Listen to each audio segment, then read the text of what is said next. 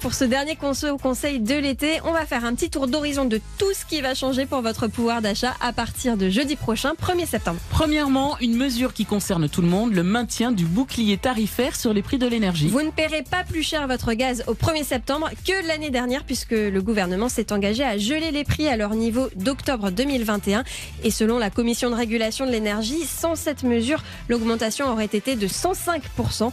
Quant au tarif de l'électricité, la hausse sera plafonnée à 4%. À partir du 1er septembre, on pourra également payer plus de choses avec les tickets restaurants. 4 millions de salariés qui en bénéficient sont concernés. Ils pourront utiliser chaque jour l'équivalent de 25 euros en tickets restaurant au lieu de 19 euros auparavant. Et en plus, ces tickets pourront servir à payer toutes les courses alimentaires et plus uniquement les produits frais, d'épicerie, surgelés et boissons non alcoolisées. Ça veut dire que vous pourrez payer vos paquets de pâtes ou votre boîte d'œufs en tickets restaurant. Autre bonne nouvelle, la remise carburant va augmenter. Cette remise qui permet de limiter la hausse du prix du pétrole était de 18 centimes le litre depuis le mois d'avril. Elle passe à 30 centimes le litre pour les mois de septembre et octobre. L'économie devrait donc être d'une vingtaine d'euros à peu près pour un plein de 60 litres et le rabais s'effectuera au moment du paiement. Quant à la prime de rentrée exceptionnelle, c'est pour le 15 septembre. Cette aide exceptionnelle de solidarité votée cet été par le Parlement sera de 100 euros par foyer et 50 euros supplémentaires par enfant et concernera les bénéficiaires des minima sociaux, des APL et de la prime d'activité, ainsi que les étudiants boursiers, ce qui représente environ 11 millions de foyers. Et sachez aussi que les bénéficiaires de l'allocation de rentrée scolaire devraient toucher courant septembre la part qui correspond à l'augmentation de 4% votée cet été également dans le cadre de la loi pouvoir d'achat. Ça représente une quinzaine d'euros. D'ailleurs, toutes les prestations sociales ont été revalorisées de 4%, non? Exactement. Mais que les retraités qui n'ont pas vu la couleur de cette hausse sur leur pension du mois d'août ne s'inquiètent pas. La régularisation devrait intervenir en septembre et être rétroactive au 1er juillet.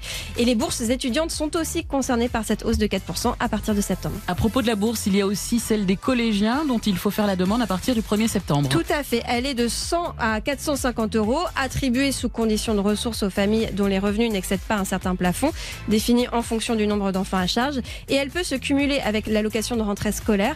Donc rendez-vous sur service-public.fr pour connaître les démarches à faire. Charlotte, vous nous parlez aussi des démarches simplifiées pour résilier son assurance emprunteur. À partir du 1er septembre, si vous avez souscrit un emprunt immobilier, vous pourrez changer d'assurance et résilier sans frais celle en cours.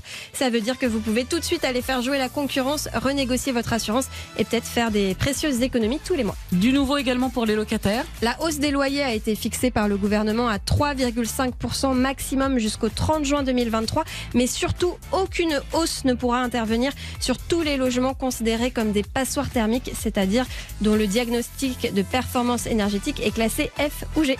Et enfin, depuis quelques jours, les salariés peuvent débloquer leur participation ou intéressement salarial sans être imposés jusqu'à 10 000 euros. Oui, normalement, pour le faire avant un délai de 5 ans, il faut justifier d'une situation exceptionnelle, hein, comme l'achat de sa résidence principale, un mariage, un décès, etc. Là, pas de justificatif demandé pour toutes les sommes versées avant le 1er janvier 2022.